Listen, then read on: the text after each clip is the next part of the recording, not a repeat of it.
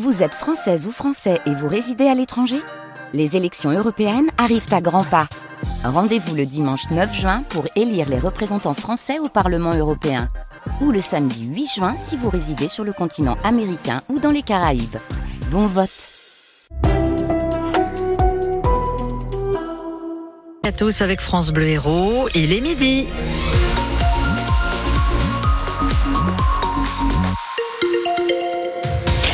De retrouver tout à l'heure Marine Logénie euh, pour Ma France et tout de suite le journal d'Anne Pinxon du Sel. Vos conditions de trafic plutôt bonnes.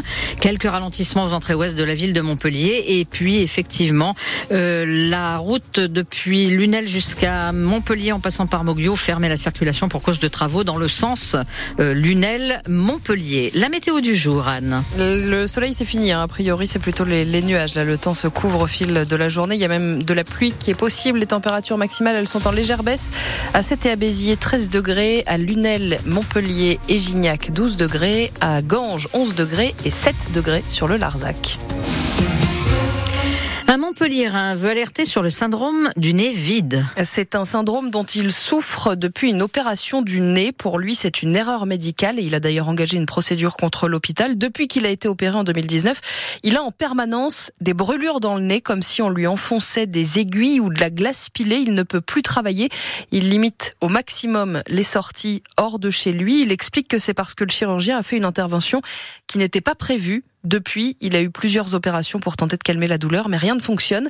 Stéphane Avezou a même fait une tentative de suicide et il estime qu'il n'est pas le seul. Nous, on vit tout ce qu'on le syndrome du nez vide pour différentes raisons. Moi, c'est pour ma fille que je tiens, euh, qui a 6 ans, euh, mais c'est vraiment sur un fil que je tiens. J'ai fait une tentative de suicide en, en 2021 euh, chez moi dans, au sous-sol au parking et j'ai mis sur le pare-brise de ma voiture euh, le nom de, du professeur qui m'a opéré et j'ai mis ce, ce professeur m'a tué. Moi, je fais jamais le deuil de ma vie d'avant. Hein. Ma fille, je peux pas l'élever comme je voudrais. Dès que je je suis en contact avec l'air et dehors, ça ça double mes, mes douleurs. Donc je limite euh, à tout ce qui est euh, vital et essentiel mes sorties. Euh, je peux pas jouer avec elle comme je le souhaiterais. J'ai beau me forcer, je suis obligé de, de ressentir les douleurs et de et que ça gâche tous les moments de, de la vie en fait. Et aujourd'hui, Stéphane Avezou veut faire de la prévention parce que pendant longtemps, il ne s'est pas senti compris ni écouté. Il rappelle qu'il y a un groupe Facebook pour les victimes du SNV, le syndrome du nez vide, donc, qui permet de se renseigner et d'échanger. De grosses entreprises qui soutiennent de petits commerçants, c'est ce qui se passe à Viol-le-Fort. C'est la mairie qui a lancé ça. Les grosses entreprises de la commune versent entre 3 000 et 5 000 euros sur un compte dédié au mécénat. Ensuite, ça sert à aider des petits commerçants à s'installer. Depuis deux ans, une boucherie, une librairie et un salon de coiffure ont pu ouvrir grâce à l'entreprise de cheminée Focus. Et pour Jean-Marc Chalier, le coprésident de Focus, c'est tout à fait normal, puisqu'à l'époque, le créateur de l'entreprise avait lui-même été aidé par la mairie. C'est un retour des choses, c'est un juste retour des choses. Dominique Imbert, quand il a commencé, il était tout seul, il a galéré pendant 20 ans ou 30 ans, et je pense que quand la mairie lui a cédé, euh, presque pour le franc symbolique, euh, la ruine dans laquelle on est installé, ce qu'a fait la mairie à cette époque-là, il y a 50 ans, en donnant la chance à un artisan, artiste de venir s'installer qui n'avait pas vraiment le sou, bien on voit ce que ça a donné 40 euh, ans après. Il y a quand même, ça pérennise 40 personnes qui viennent travailler tous les jours sur le village. Ça crée une dynamique, c'est important, oui. Et ça permet de maintenir euh, des commerces de proximité, notamment une boucherie qui fait aussi euh, rôtisserie, qui fait des plats importés. Donc pour les repas de midi, c'est très intéressant. Une librairie associative qui se monte. C'est tout ça en fait, convivialité qui est importante et qui est euh, l'esprit aussi de cette entreprise. Jean-Marc Chalier, coprésident de Focus à Viol-le-Fort. Le Premier ministre reçoit les agriculteurs demain, la FNSEA et les jeunes agriculteurs. Les syndicats veulent faire avancer leurs revendications d'ici le Salon de l'agriculture le 24 février. En attendant, la préfecture de l'Hérault vient d'ouvrir le fonds d'urgence pour les viticulteurs. Ils ont jusqu'au 23 février pour déposer leur dossier. Pour avoir accès à ce fonds d'urgence, il faut qu'ils aient perdu au moins 20% de leur récolte en en 2023 ou alors avoir perdu 20% de leur chiffre d'affaires et avoir demandé par exemple une année blanche.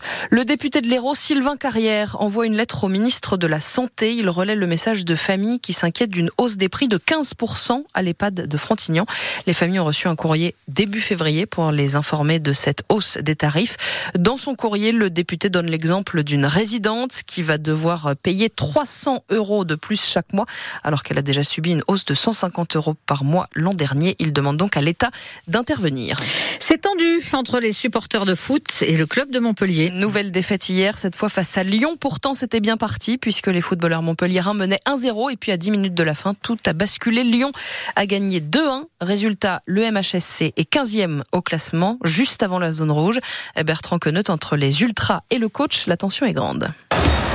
L'épisode du pétard sur la pelouse lors de la réception de Clermont a fait dérailler la saison de Montpellier. Derzakarian en est convaincu et ne l'a jamais digéré. Depuis, le coach rumine et rappelle souvent que les supporters, comme il dit, lui ont fait perdre des points. Trois au total, celui retiré par la commission de discipline et les deux perdus entre la victoire effacée et le nul obtenu lors du match rejoué. Alors hier, après le deuxième but des Lyonnais, une banderole est déployée par la butte. Derzakarian, trois points perdus à cause d'un abruti, mais combien gagné grâce à toi le coach est pointé du doigt, il répond en conf de presse et reste droit dans ses bottes. Je continue à dire que oui, ils nous ont fait perdre trois points, il n'y a pas de problème. C'est une personne, hein, mais une personne de, leur, de leur groupe. Ils nous ont fait perdre trois points.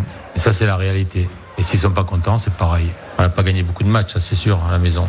Mais c'est le football. Hein. On est dans une mauvaise passe. Il faut qu'on arrive à, relever la tête. Il reste 13 matchs. Rien n'est fait encore. Hein. Un entraîneur soutenu par son capitaine, TJ Savanier. Quoi qu'il arrive, on sera avec le coach parce qu'on sait que le coach est avec nous. Et euh, quoi qu'il arrive, le coach euh, voilà, a notre soutien de, de toute l'équipe. Le torchon brûle en tout cas. Et il serait sans doute opportun que chacun mette un peu d'eau dans son vin dans l'intérêt d'un Montpellier aujourd'hui en grand danger. Ah, évidemment, débriefer tout ça ce soir dans 100% paillade à partir de 18h sur France Bleu Héros.